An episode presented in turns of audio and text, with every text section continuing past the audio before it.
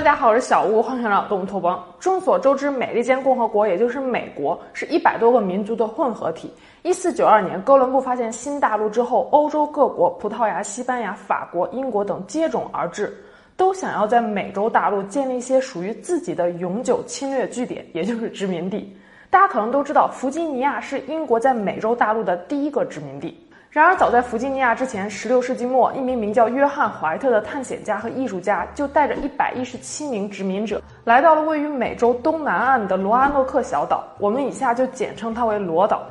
那没过多久，殖民者带来的粮食就吃完了。那这个时候，大伙儿就鼓动领头人怀特回英国去给他们取一些物资还有粮食回来。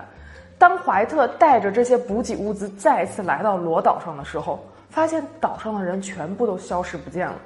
他只在一个大树的树干上找到了一行神秘的刻字，从此失落的罗阿诺克殖民地就成为了英国人心中永远的痛，也成了美洲最古老的未解之谜。今天呢，咱们就来看看当年在罗阿诺克小岛上究竟发生了什么。一四九二年八月三日，四十二岁的哥伦布带着七八十名水手，历经千难万险，横渡了大西洋，来到了巴哈马群岛和古巴等岛屿。后来，哥伦布又三次横渡大西洋，到达了中美、南美洲大陆。当时的哥伦布以为他来到的是亚洲，直到他去世都不知道是自己发现了新大陆。在哥伦布发现了新大陆之后的一百多年，西班牙彻底征服了中南美的印第安人。西班牙从中南北得到了无穷无尽的财富，当时也成为了数一数二的大帝国。而西班牙人甚至把大西洋都当成了自家的内湖。由于英吉利海峡的保护，当时逐鹿欧洲的战火很少燃至英国。但是美洲贸易一直让英国女王伊丽莎白一世十分眼红，她也想来分一杯羹，想在美洲大陆建立一些属于英国的永久定居点。一五八四年，英国女王伊丽莎白一世命令沃尔特·雷利爵士负责在美洲开疆扩土、攫取财富。雷利爵士在几年期间一共派出了三批人马去北美洲的东海岸探险。虽然说雷利爵士本人一生都没有踏足过美洲的土地，那当时第一批探险人员到达的就是罗阿诺克小岛。船员们在航海日志中是这样写的：“那里土肥水美，物产富饶，是世界上最好的土地。”罗阿诺克小岛虽然像一个小小的孤岛一样漂浮在大西洋之上，但是它稀有大陆的庇护，像是坚强的臂膀，东有外堤屏障，抵挡野蛮的波涛。在第一次的美洲探险过程中，船员们也和罗岛上的原住居民们建立了非常深厚的友谊。那他们将这个好消息带回英国之后，英国女王伊丽莎白一世喜出望外，雷利爵士随后就准备对罗阿诺克小岛的殖民行动。那英国一共尝试两次对罗岛进行殖民，但是这两次都像被下了诅咒一样，一次比一次还惨。第一次殖民行动开始于1585年4月。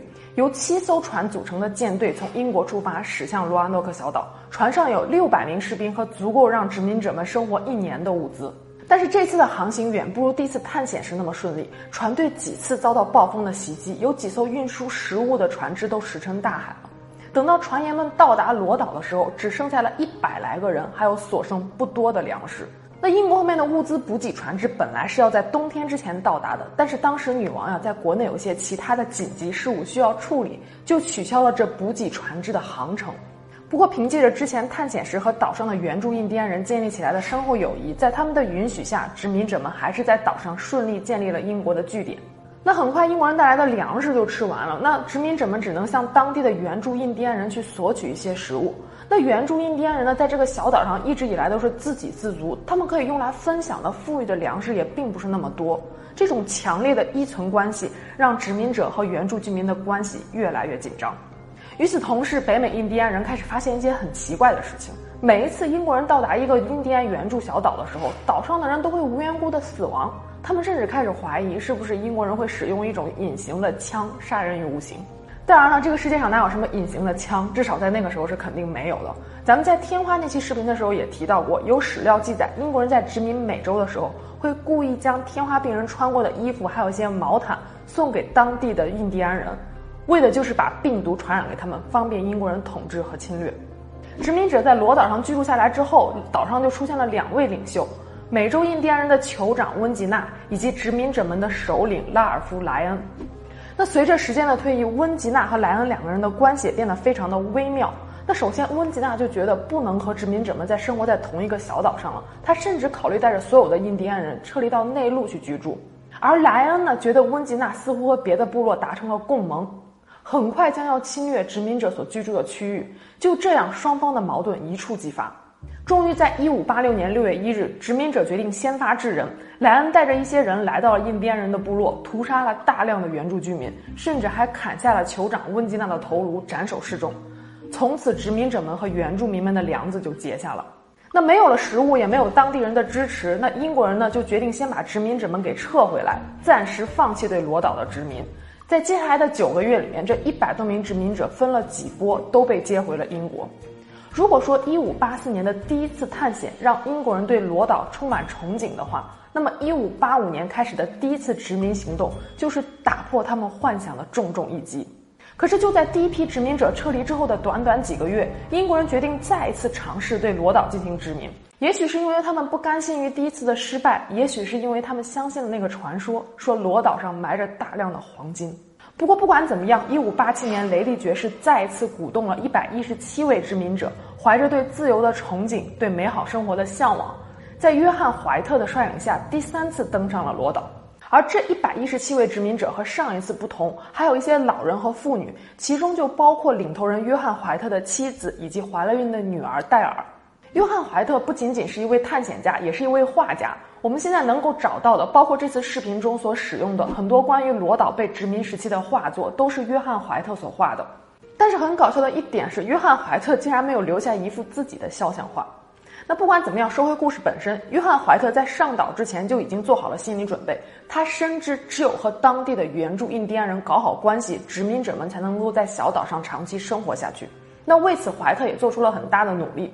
然而，一开始当殖民者再次踏上小岛的时候，他们是很不受欢迎的。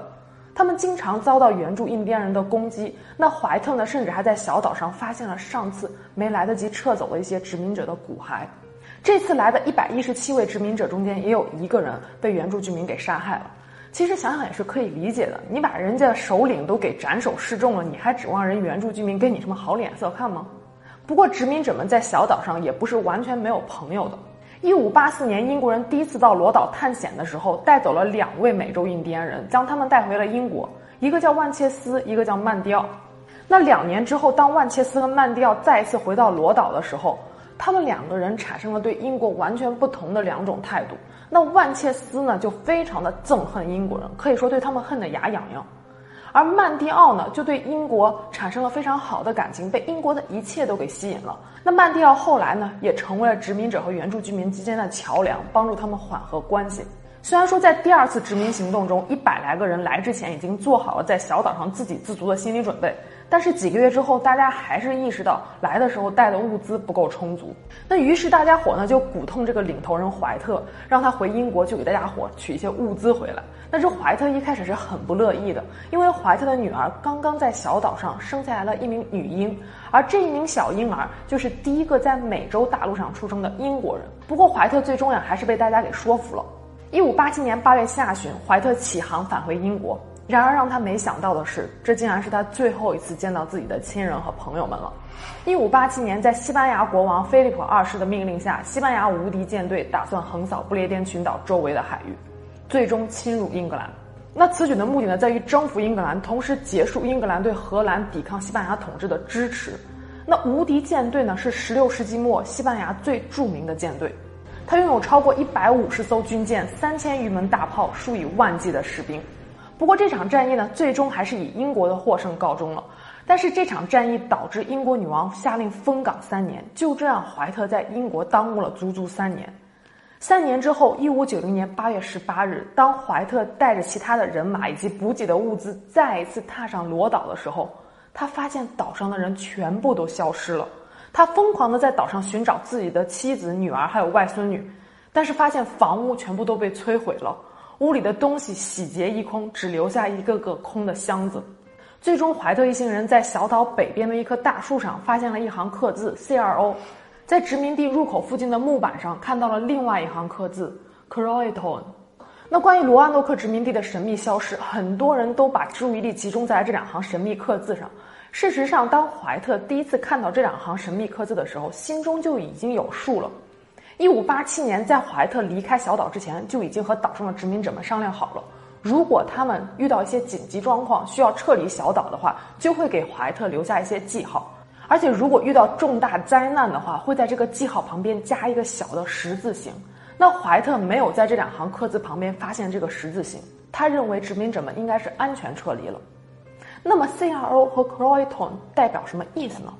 在罗安诺克小岛东南边六十五英里处有一个小岛，就叫做 Croton，就是今天的哈特勒斯岛。那么很明显了，会不会殖民者和岛上的原住居民一起转移到了旁边的 Croton 小岛呢？